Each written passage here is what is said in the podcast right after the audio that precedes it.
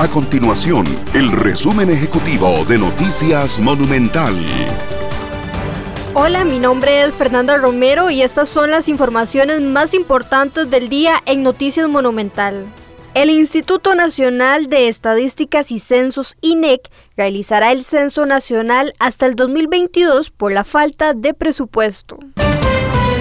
La Caja Costarricense de Seguro Social tiene la luz verde para avanzar con la compra del tratamiento para niños con leucemia. Estas y otras informaciones usted las puede encontrar en nuestro sitio web www.monumental.co.cr. Nuestro compromiso es mantener a Costa Rica informada. Esto fue el resumen ejecutivo de Noticias Monumental.